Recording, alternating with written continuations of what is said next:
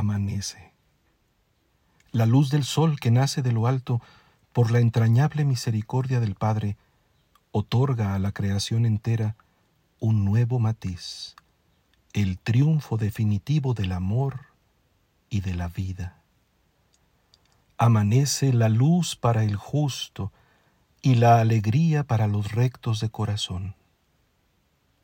El nacimiento nuevo, el nacimiento definitivo, acontece para el universo en el vientre virginal de una tumba, desde la que emerge, victoriosa sobre las sombras del abismo, la figura bella del Hijo de Dios.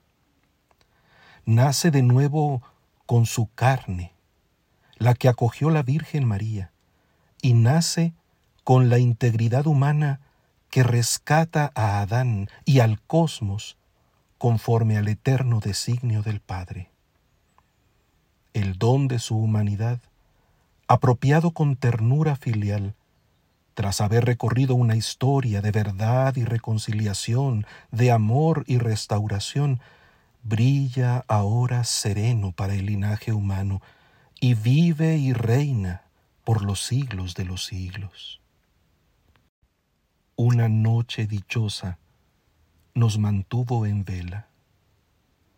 Corrimos con esperanza, deseando que el despertar del día ratificara el amor lo pronuncia la fe como su perfecta convicción, pero cada vez que lo celebra retoma el suave perfume de la alegría.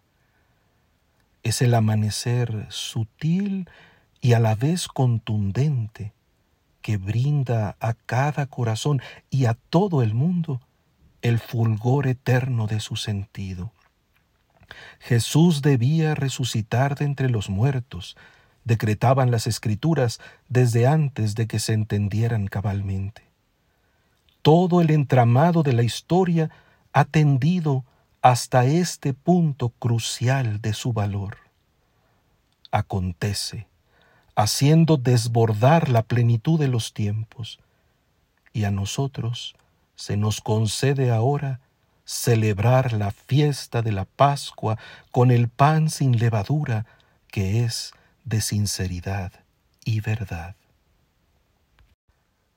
Concentrada nuestra mirada en el surgir de Cristo, apoyados en la palabra de los testigos escogidos, sabemos que Dios ha constituido a Jesucristo juez de vivos y muertos, y por su medio recibimos, los que creemos en Él, el perdón de los pecados la vida eterna.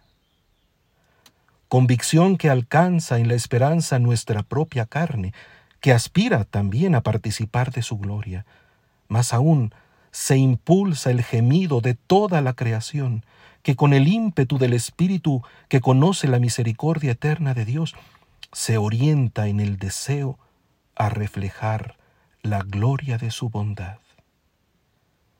El vicio y la maldad derrotados en su aparente impunidad, escuchan la sentencia definitiva que establece que la última palabra es de Dios y es una palabra buena, de paz, de alegría, de vida sin fin.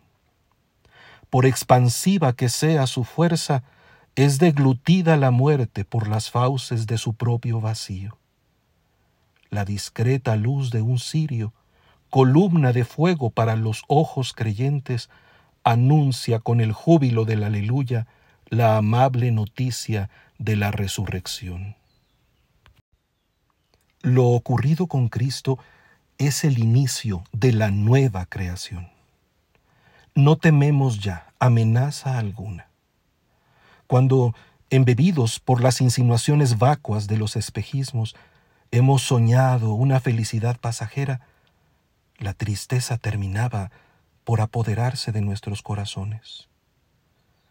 Cuando, contestada la edificación de un mundo de libertad y de progreso para todos, hemos constatado el helado recurso de la ausencia de Dios, sentimos cómo se desmoronaba todo muro y convertía en vano todo esfuerzo. Mientras tantos han intentado silenciar a Dios, silenciar la fe, desviar la esperanza, la palabra de Dios vuelve a congregarnos para hacernos vibrar con su eficacia y entusiasmarnos con su amor. El Hijo vive volviendo del abismo. Nosotros también hemos quedado constituidos en testigos. El Espíritu que todo lo renueva sopla vigoroso y renueva la faz de la tierra.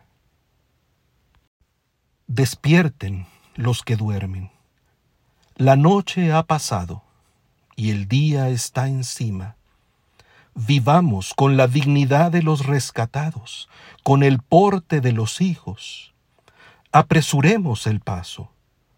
Guardemos la santidad que nos reviste y perseveremos en su luminosidad. Protejamos la conciencia, custodiemos la inocencia. No nos apartemos de la vida, tendamos hacia ella siempre, para que el día nuevo no conozca en nosotros el ocaso. Agucemos el oído y la inteligencia para percibir su mensaje. Permitamos que el corazón por el Espíritu sea de carne y no de piedra, para que su amor nos convenza y nos mueva. Celebremos, pues, la Pascua como hermanos, y advirtamos que su dicha se prolonga en la semana, en la pulsión hacia Pentecostés, en cada domingo y en cada signo de plenitud, palabra o gesto, encuentro o sacramento. Que su pulso nos sostenga y su caricia nos conforte. Su caridad ha disuelto el pecado, su vida ha aniquilado la muerte, su presencia ha establecido la eternidad. Demos gracias al Señor, porque su bondad es eterna. Madruguemos en espíritu para ser siempre saciados por su semblante. Aleluya.